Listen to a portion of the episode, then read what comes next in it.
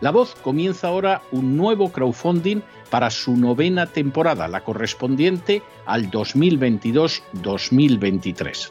Lo hace además en unos momentos en que la libertad de expresión está más amenazada que nunca en décadas en España, en Hispanoamérica y en el resto del mundo. Una vez más, como en las temporadas anteriores, está en sus manos la conclusión o la continuidad del programa La Voz. Debido a la crisis económica creciente, al cambio del dólar en relación con el euro y sobre todo a la censura del programa en redes con su correspondiente desmonetarización, en esta novena temporada nos vemos obligados a subir el objetivo hasta la cifra de 130.000 dólares. Con el crowdfunding se mantiene la emisión en directo, en abierto y de forma gratuita del programa a través de YouTube, iBox, SoundCloud, Spotify, Apple Podcasts, Google Podcasts, Tunnel y Stitcher. Además, por supuesto, de en cesarvidal.tv. De hecho, es este crowdfunding el que permitirá poder seguir emitiendo en cesarvidal.tv, ya que sin la continuidad de la voz no puede haber continuidad de contenidos en ese canal televisivo. Si la voz, tras la conclusión de esta temporada, no pudiera regresar en el mes de octubre, quizá no sucedería algo tan grave. Una vez más, habría quedado de manifiesto como tantas veces a lo largo de la historia de las naciones hispanas, que para muchos es preferible quejarse, protestar o amargarse a enfrentarse de manera práctica con un problema concreto. No pasaría nada. La voz simplemente dejaría de emitirse por la sencilla razón de que no hay suficientes personas dispuestas a asumir el apoyo de su causa, que es la de la libertad y de la verdad la de la información independiente y la opinión rigurosa, la de la lucha contra las tiranías y contra aquellos proyectos que pretenden convertir en esclavos a los seres humanos. Si piensan que merece la pena seguir escuchando día a día la voz, son ustedes bienvenidos a la hora de contribuir al nuevo crowdfunding que permitirá que puedan escuchar este programa radiofónico una temporada más. Muchas muchas, muchas gracias por todo. God bless you. Que Dios los bendiga.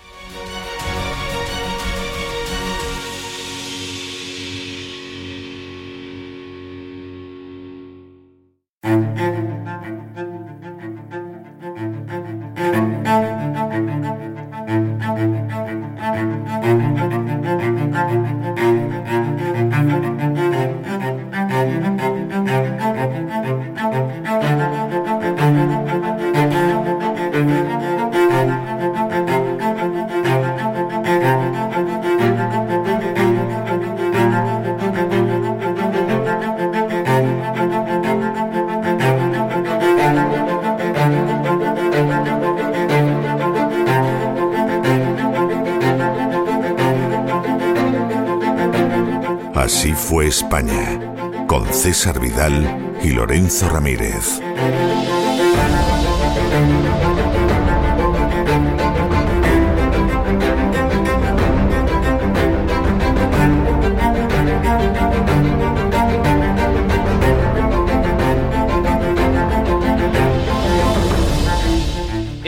De regreso y estamos de regreso para dar inicio a ese programa doble y sesión continua que tenemos todos los lunes aquí en el programa La Voz, un programa doble y sesión continua que está dedicado, como siempre, a la cultura hispánica. Hay mucha gente que se le llena la boca de poño, poño, y luego no dicen nada más que tonterías. O sea, lo primero que desconocen es su historia, maltratan la lengua. Bueno, pues nosotros aquí en La Voz todos los lunes, primero empezamos yendo a la Así fue España. Todavía, todavía, por algunas semanas así fue Hispania, para que la gente conozca de verdad la historia de España, no las pavadas que se dicen en una o en otra dirección. Y luego ya saben que después de ese Así fue España, tenemos a doña Sagrario Fernández Prieto, que nos enseña en las palabras al aire a escribir y a hablar de una manera mucho más propia y adecuada esa bellísima lengua española. Pero en fin, de momento nos quedamos en la historia. Don Lorenzo Ramírez, que ha sobrevivido como siempre al despegamos, está aquí con nosotros. Muy buenas noches, don Lorenzo. Muy buenas noches, don César. Aquí encantadísimo ya de entrar en... Eh, ya entramos en España, ya estamos en España. Ya, ya estamos en España, efectivamente. Hispania dirían todavía, pero ya entramos en España. Y este va a ser el primero de un duplo de, de programas que vamos a hacer, de secciones que vamos a hacer, en las que vamos a contar esta semana cómo eran los visigodos que finalmente pues llevan entrando un montón de tiempo en España y ahí se quedan, y eso lo vamos a ver esta semana, Dios mediante, y la que viene, cómo eran esos hispanos romanos que vieron que iban llegando los visigodos. Y entonces, pues, pues eso lo vamos a ver la semana que viene. Pero eso nos va a dar un cuadro de cómo fue la llegada de los visigodos, o las llegadas, habría que decir, de los visigodos, y cómo eso pues configura de alguna manera una España totalmente distinta. O sea, en ese sentido es enormemente importante. Hay que decir en primer lugar, aunque lo hemos dejado caer en alguna ocasión en las últimas semanas, que en contra de lo que sostuvo algún historiador como el francés Guissot, bueno, pues los bárbaros eran bárbaros, no cabe la menor duda, pero había algunos bárbaros menos bárbaros que otros, o había unos bárbaros más civilizados, más romanizados que otros. Los visigodos posiblemente eran uno de los pueblos germánicos más absolutamente civilizados que irían absorbiendo todo de una manera bastante, bastante más rápida y que desde luego en ese sentido, pues de alguna forma, aunque la entrada fue una entrada traumática, pues fue menos traumática que con los suevos, los vándalos o los alanos. También porque no fue, claro, también porque no fue de una vez eh, sola, ¿no? Como dice. Exactamente. Próximamente. Y luego que los suevos, los alanos y tal eran fundamentalmente guerreros y no habían intentado, ¿no? Hacer esa entente con Roma, no habían estado todo ese tiempo en las Galias, incluso trabajando para los romanos en algunos casos, como hemos estado contando en estos últimos tiempos. No se habían terminado de romanizar y cuando llegan los visigodos a España se encuentran a un pueblo que en muchos aspectos era similar, ¿no? Y de alguna manera que era superior, ¿no? Podríamos decir que incluso era superior en algunos aspectos. Y con el que venían teniendo contacto pues desde hacía un siglo, que en fin, en un siglo eh, aristas acaban limándose, ¿no?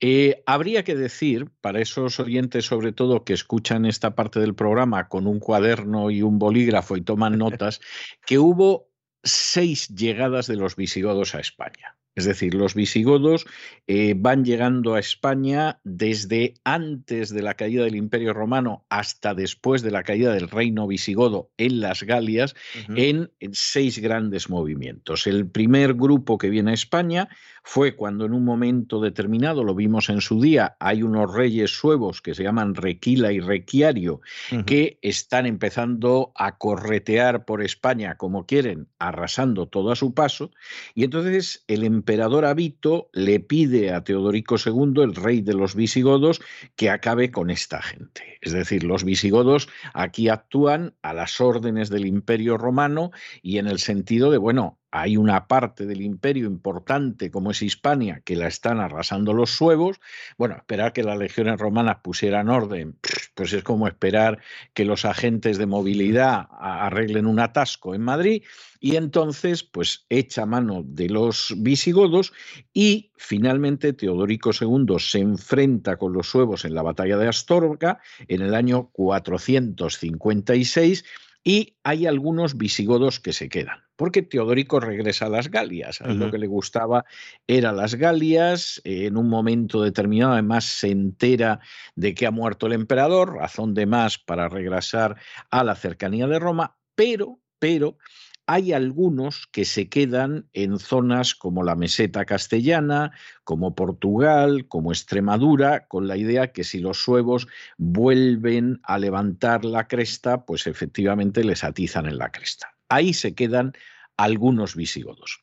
Segundo episodio de los visigodos apenas unos años después, que es cuando Eurico ocupa una buena parte de la Tarraconense, que a esas alturas era ya lo único que quedaba en Hispania que obedecía al Imperio Romano. El resto lo estaban arrasando distintos pueblos bárbaros y en torno al año 470, Eurico el visigodo envía dos ejércitos, uno por tierra y otro por, mal, por mar. El de tierra lo mandaba un conde visigodo que se llamaba Gauterico, que cruzó los Pirineos por Roncesvalles, que tomó Pamplona y que llegó hasta, hasta, perdón, hasta Zaragoza, que también acabó conquistando. Es decir, aquí hay una segunda entrada de los visigodos, la que es por tierra consigue llegar a Zaragoza y tomar, pues eso, toda la zona de Navarra, en fin, de alguna manera lo que sería la cuenca del Ebro.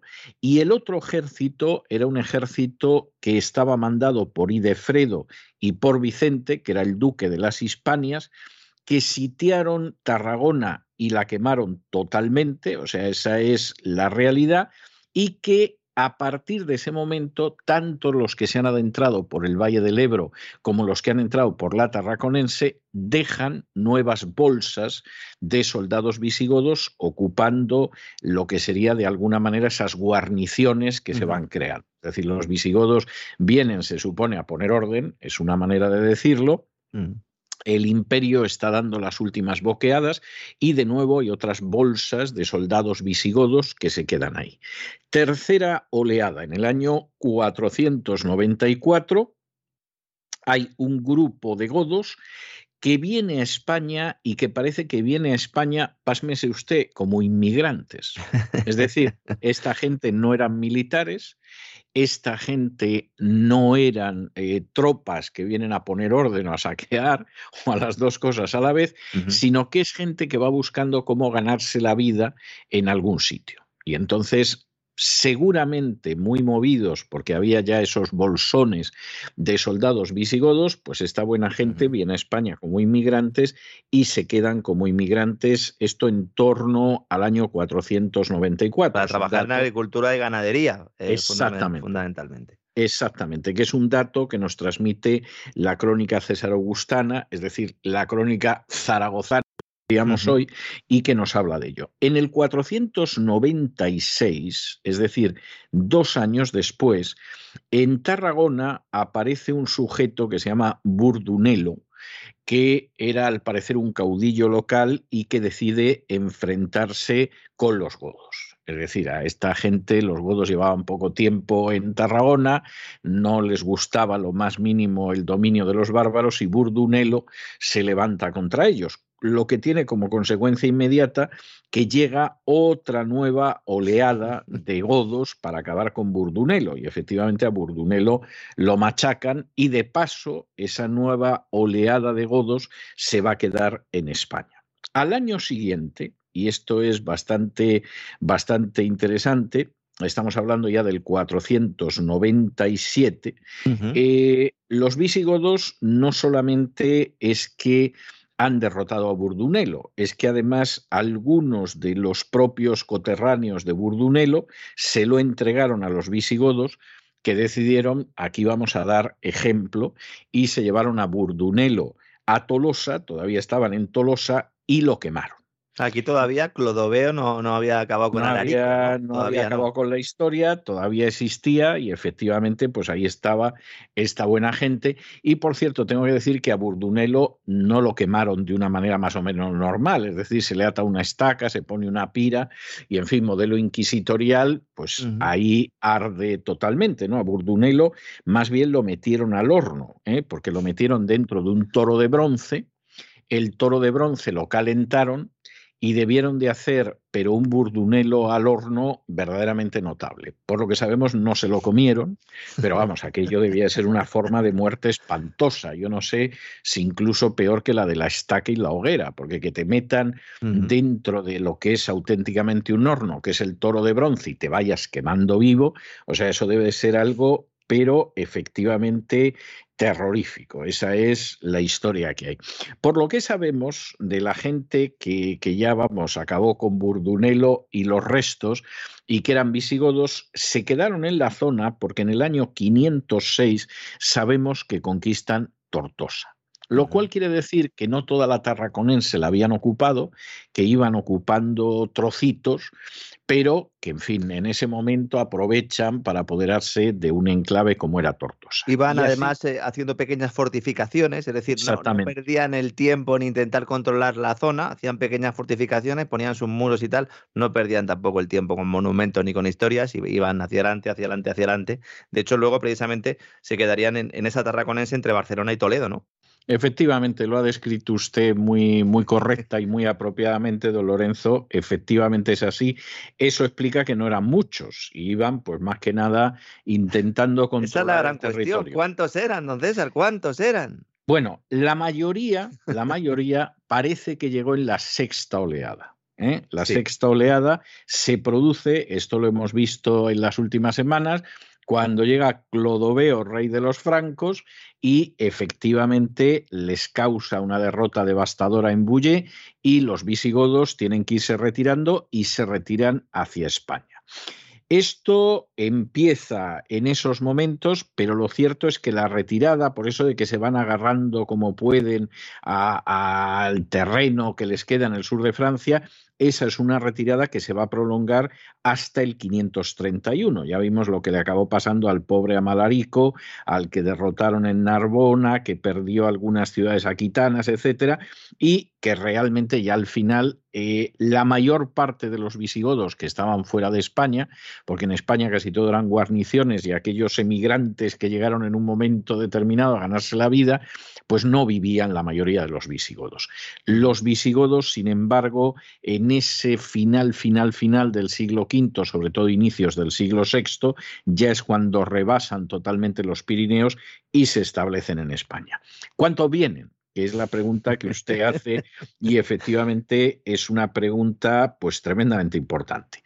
Bueno, primero, no lo podemos saber porque los visigodos no tenían estadísticas ¿eh? y por otro lado tampoco tenían un sistema de desarrollo, de cobro de impuestos, etcétera. Y no tenemos textos suyos tampoco en su lengua, porque cogieron la nuestra muy rápidamente y tampoco tenemos nada suyo, ¿verdad? Exactamente. Con lo cual, ahí lo que uno tiene que hacer es aproximaciones, ¿no? Eh, Pérez Puyol en su día decían que era de, él había calculado que eran 300.000, pero en fin, para que la gente se haga una idea de, de, lo que esto podía ser, pues por ejemplo, Schmidt calculaba que en la época en que llegaron por primera vez a España con Ataulfo y Valia eran 100.000, o sea, la tercera parte, vamos, la diferencia. Algunos lo rebajan incluso a 80.000, he leído yo. Efectivamente, efectivamente, sí. Hay otros como es el caso, por ejemplo, de Menéndez Pidal y de Valdeavellano. Yo creo que Valdeavellano ahora mismo es un gran desconocido, pero,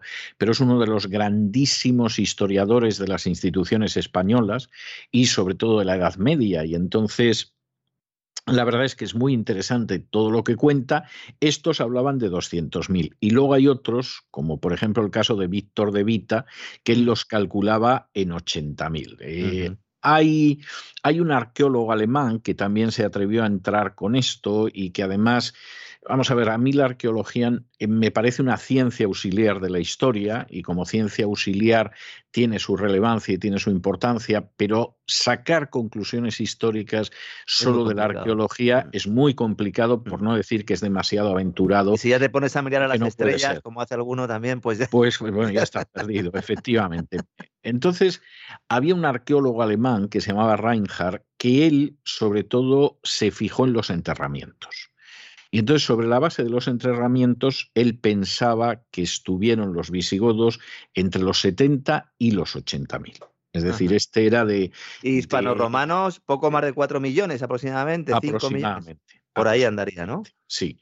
Y entonces, bueno, yo creo que mm, esto tampoco es seguro, porque hay que tener en cuenta que hubo cementerios o necrópolis, como lo queramos llamar, que en su día fueron destruidas, con lo cual eh, hay otras que por otro lado eh, seguramente no hemos descubierto, con lo cual el número de los visigodos sobre la base de los enterramientos a mí me parece demasiado inseguro. Pero en fin, por colocarnos en dos cifras posibles, una máxima y otra mínima, Los visigodos que llegaron, pues pudieron estar entre los 80 y los 200.000, que efectivamente es una cifra muy pequeña. O sea, esa es la realidad.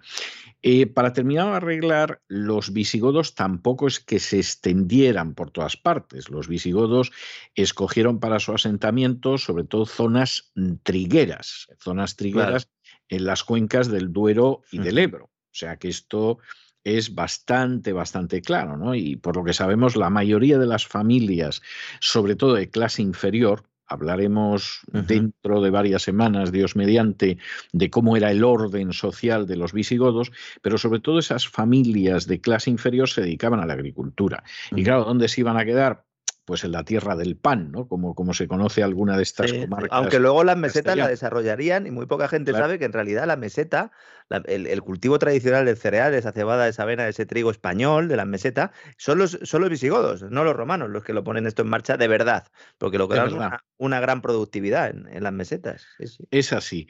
Eh, vamos a ver, la mayoría de esos visigodos más humildes que se dedican a la agricultura, etcétera, quedan dentro de lo que sería un triángulo que, tendría como vértices Palencia, Palencia con P en el norte, Toledo y Calatayud. Y donde más abundarían eh, habría sido en lo que ahora es Segovia, seguida luego pues, por Palencia, Soria, Burgos, Guadalajara, Toledo y Madrid. Lo cual explica que, por ejemplo, todavía en algunas de estas zonas te encuentres con gente que tiene muy poco aspecto mediterráneo, es decir, tiene una piel muy blanca. Arios, eran arios. Exactamente, exactamente, tienen ojos claros, son rubios, y aunque han pasado un milenio y medio, grosso modo, ¿no? Algo menos, algo menos del milenio y medio. Eh, sin embargo, es gente que te llama la atención. O sea, eh, y. Tampoco eran muy de mezclas los visigodos, ¿eh? Luego entraron como todos los arios, ¿no? Podríamos decir. Exactamente, exactamente. Esto me estoy refiriendo a esos visigodos que llegan más humildes, que tienen que cultivar la tierra, etcétera, etcétera. En el caso de las clases altas, también algo de las clases más bajas, pero en el caso de las clases altas, estos se extendieron bastante más, entre otras cosas porque al ser clases altas vivían de explotar a, los hispanos romanos y, y de alguna manera se extendieron más. Entonces, por ejemplo, esas clases altas que son nobiliarias, y hablaremos eh, seguramente en dos o tres semanas de ellos, esos acabaron en la Lusitania inferior, es decir, lo que sería el sur de, Portugal, eh, un trocito de Andalucía, acabaron en la Bética y también en algunas zonas de la Tarraconense y de la Cartaginense. O sea, ahí sabemos que efectivamente hay obispos de ascendencia goda, por ejemplo, y sabemos que efectivamente había contingentes militares, de manera que en ese sentido, pues eh, de alguna manera hay toda una parte castellana que ocupa también parte de Navarra, parte de Aragón, donde van a parar los visigodos más humildes, y luego, junto con algunos también humildes, pero ya sobre todo de clase alta, bueno, pues esta gente llegó hasta Andalucía, Extremadura, eh, parte de Cataluña, parte de Levante. Como en un momento determinado la capital de los visigodos va moviéndose, es decir, en un primer momento hay ese intento de volver a Barcelona, bueno, pues cruzaban los Pirineos y lo primero así que se encontraba más apetecible era Barcelona. Recordemos que hace ya muchos meses vimos como Ataulfo, que es el primer rey visigodo que llega a España, coloca su capital en Barcelona. Tuvieron durante un tiempo la capital en Sevilla, la tuvieron en Mérida, que, a fin de cuentas era la famosa Emérita Augusta, pero claro, la capital acaba en Toledo y ese trasiego de alguna manera de la corte visigoda pues hace que haya una serie de, visigodos que se van quedando desparramados por el territorio nacional, aunque insisto, yo creo que todavía a día de hoy se puede ver las zonas de España por las que, vamos, apenas anduvieron y las zonas donde por el contrario hubo un sustrato en ese sentido muy claro. ¿no? Eh, en esa entrada de los visigodos, que es en seis oleadas y la sexta es la más numerosa de todas, el sistema que ellos tienen de asentamiento en la tierra, lo vimos en su momento, era eh, el que se denominaba con título genérico como hospitalitas, ¿no? que nosotros mal traduciríamos por hospitalidad, porque claro, la historia se las trae. Es decir, los hispanos-romanos que le llegaban los visigodos les tenían que ceder dos tercios de sus propiedades.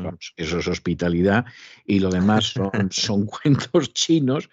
Y eh, claro, esto también eh, de alguna manera varió. Por ejemplo, la aristocracia goda, que además era una aristocracia militar, pues esta se las apañó para tener unos lotes extensos. Estos entraban en los latifundios y, por supuesto, localizaban a quien tenía un latifundio y se quedaban con las dos terceras partes del latifundio, lo cual no está nada mal. E incluso esto es muy curioso. Por un lado, primero, no tenían que trabajar la tierra para mantenerse, porque ahí estaba la servidumbre y todos los infelices que incluidos, incluidos también los propios visigodos pobres, que al final estaban estaban, en un régimen casi de esclavitud porque estaba mirando, no les pagaban, es decir, les daban comida ¿no? y vivienda, ¿no?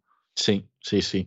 Algunos en ese sentido siguen siendo muy visigodos en España. ¿eh? Y yo he conocido eso en el ámbito del servicio doméstico, donde había filipinas a las que trataban como si fueran visigodas. O sea, es, es tremendo. De eso vamos a hablar otro día, ¿no? Al, al, establecer cómo era eso. Pero lo cierto es que sí podemos adelantar ahora, ahora que esos grandes señores militares, claro, eh, no tienen que trabajar la tierra, tienen a los hispanos romanos trabajándola, a veces a otros visigodos, y se siguen dedicando a la guerra cuando hay que dedicarse y a conspirar para ver a mm. qué rey matamos o, dejamos inválido y apoyamos a otro nuevo rey. O sea, esa era la historia. Sí, porque al ser una monarquía electiva, también lo que hacían era, promocionar o patrocinar eso, porque no estaba claro luego quién sería, ¿no? El que llegaría después. Efectivamente. Y hay otro elemento que, que, no deja de ser curioso, porque es que esto parece que es la historia de España que no cambia, ¿no? Esto sí que es la historia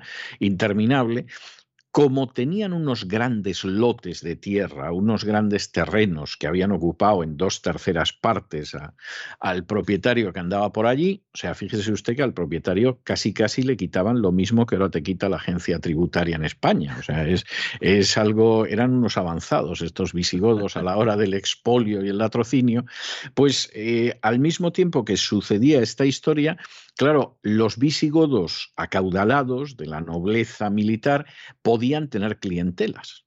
Es decir, Aquí tampoco podemos entrar avasallando del todo, porque esto provoca malestares. Un día nos despertamos y nos encontramos con una sublevación de los desgraciados.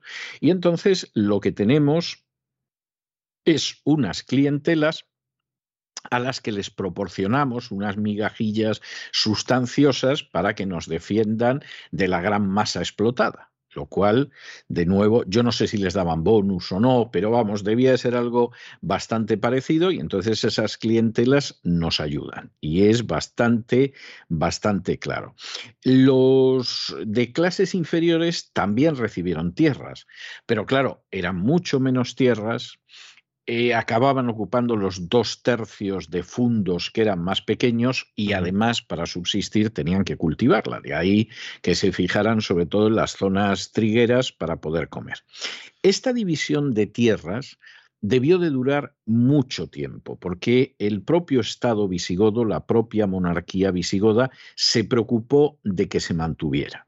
Y la verdad es que los hispanos romanos no tenían la menor probabilidad de recuperar las dos terceras partes de las tierras que les habían quitado, pues eso, igual que, que, cuando llegan los sicarios de la agencia tributaria, que intenta recuperar lo que te han quitado, esas dos terceras partes no las volvían a ver, eso era así, pero los godos sí que podían adquirir la tercera parte que se había quedado el hispano romano. Con lo cual, pues evidentemente eh, esa era una situación en la cual algunos nobles godos aprovecharon para acabar quedándose con toda la tierra. Si no lo hicieron en todos los casos, es por una razón que es bastante interesante, y es que el hispano romano pagaba impuestos y el godo no. Y por lo tanto, por lo tanto, pues lo que sucedía era que, que, en fin, en algún caso, si el noble godo se encaprichaba con lo que quedaba de la tierra, pues eh, el Estado godo le hacía saber en ocasiones que no era conveniente que se hiciera con esa tierra porque entonces el Estado no recibía los impuestos que derivaban de ella si el propietario era un hispano romano. Y esto es, eh, es bastante interesante porque es algo que se va a volver a repetir, lo veremos en su día, cuando en el siglo VIII llegan los musulmanes a España. Los primeros musulmanes que llegan a España son muy tolerantes, están encantados de fichar a los judíos a su servicio porque los judíos son gente instruida y saben de administración y ellos pues muy poco, y al mismo tiempo no tienen mucho interés en que se conviertan los cristianos porque judíos y cristianos pagan un impuesto por permitirles tener una cierta tolerancia religiosa. Y claro, si se convierten al Islam, ese impuesto no lo pagan. Entonces, no es que los árabes primeros que llegaron a España fueran muy tolerantes. Lo que pasa es que querían seguir recibiendo impuestos. Claro. Y si esta gente, hombre, si abrazaba la doctrina del profeta, pues, pues bueno, pues ¿qué le vamos a hacer? ¿no? Aunque siempre miraron mal a esa gente y los llamaban maulas, ¿eh? lo cual es significativo. Pero evidentemente no forzaban las conversiones porque eso significaba percibir menos impuestos. Habrá que esperar, y esto ya no sé. Luego ya todos, luego ya todos católicos, ¿no? bueno, y no, y habrá que esperar en el caso del Islam, pero esto seguramente lo vamos a ver a la vuelta mm. de años, cuando lleguen las invasiones norteafricanas, que estos sí son duros y estos sí que practican la conversión masiva ¿no? y forzosa, pero no es el caso de los primeros siglos. Es decir, nos interesa que haya cristianos que en última instancia son los que pagan aquí impuestos y judíos que son los que pagan también los impuestos. Esa, esa es la situación. Eh, hay otra circunstancia también muy interesante en relación con esos visigodos que entraron en España y es que buena parte del de, eh, territorio de Hispania había quedado devastado durante los, las décadas anteriores. Es decir, por ahí pasaron suevos, vándalos, alanos, los bagaudas de los que hablamos en su momento, etc. Y entonces había eh, porciones muy considerables de tierra donde no había nadie. Es decir, habían quedado. es que había muy poca gente, es que estamos hablando de 4 millones de habitantes, más los visigodos, que eran unos pocos eh, centenares de miles en el mejor de los casos, pues eh, claro, la densidad de población era muy baja. Sí, y entonces, claro, eso seguramente facilitó que no se produjera demasiada tensión entre los visigodos y los hispanos romanos, porque hubo zonas en las que los visigodos se ubicaron y no tuvieron que quitarle la tierra a nadie. O sea, esta es una de las cosas que en ese sentido es bastante interesante. Y hay otra cuestión también muy interesante, y aquí los visigodos eh, aceptaron lo que sucedía en esa sociedad hispano-romana, y es que, por ejemplo, los prados, los baldíos, que eran propiedad de los municipios y eran de uso común, se siguieron utilizando conjuntamente. Esto es lo que se llamaba la compascua. Bueno, pues la compascua no era que hacían la Pascua a nadie ni cosa por el estilo, la Pascua era que pacían en comunidad y entonces lo que sucedía pues es que esos prados donde se llevaba a pastar a los animales, eh, en fin, otros bienes de este tipo, baldíos,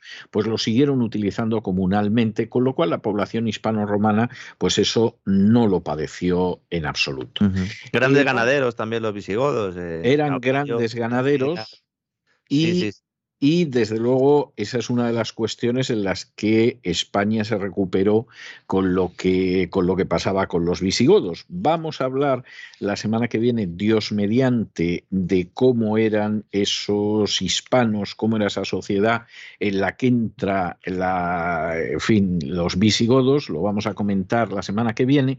Y dedicaremos una tercera semana a explicar cómo era la sociedad goda por dentro. Es decir, cómo estaban articulados esos visigodos, cómo eh, funcionaban las instituciones, si se quiere rudimentarias, pero bastante eficaces con las que contaban, y vamos a ver cómo sobre esa base finalmente se va construyendo esa primera monarquía española, esa primera nación española, en la que, por supuesto, tendremos ocasión de verlo, hay grandes diferencias sociales, evidentemente hay un criterio étnico muy claro, pero eso poco a poco se va limando hasta el punto de que los propios visigodos pues hablan de una nación, España, en la cual se han ido mm, superponiendo una serie de elementos. Ellos van a hablar de que esos elementos son Roma, es el cristianismo y son los germanos. Bien, eso es cierto, pero no cabe la menor duda de que cuando llega Roma ya han llegado muchos antes, había poblaciones que eran aborígenes de España y sin embargo, bueno, pues para los godos casi la historia, como suele pasar con casi todos los imperios, casi la historia empieza con ellos y por lo tanto ellos solo van a ver la población hispano-romana, eh, la idea del cristianismo y, por supuesto, la llegada de un pueblo germánico que aunque hayan llegado otros, no cabe la menor duda de que el más importante es el de los visigodos. Pero en fin, eso tendremos ocasión de verlo más adelante y la semana que viene vamos a contar cómo eran esos hispanos romanos que van viendo llegar en seis oleadas sucesivas a unos visigodos que crearán un nuevo estado. Unos visigodos, unos visigodos que eran pocos, que logran eh, además eh, enmaridarse, ¿no? O, compaginar, ¿no? Toda su cultura con la de esos hispanos romanos y crear una sensación de unidad de país, que es algo que totalmente no se había hecho, ¿no? Totalmente y además una unidad de país que eh, se mantiene dentro de unas fronteras muy bien definidas. Es decir, iremos viendo después de terminar de describir cómo es esa sociedad y, todo lo demás, vamos a ir viendo cómo se va desarrollando la monarquía visigótica y tendremos ocasión de ver que efectivamente hay algunos trocitos de la península ibérica que no han sido dominados por los visigodos y que los visigodos van a hacer todo lo posible para que esa península ibérica sea un solo estado y una sola nación, aunque tengan que combatir al imperio más importante de la época que fue el imperio de Bizancio. Pero eso tendremos ocasión de verlo yo no sé, no me atrevo a decir si en semanas o meses, pero, pero así lo veremos. Muchísimas gracias por todo. A usted como siempre, a usted como siempre. Encontramos, nos encontramos mañana. Un fuerte abrazo, don César. Un fuerte abrazo.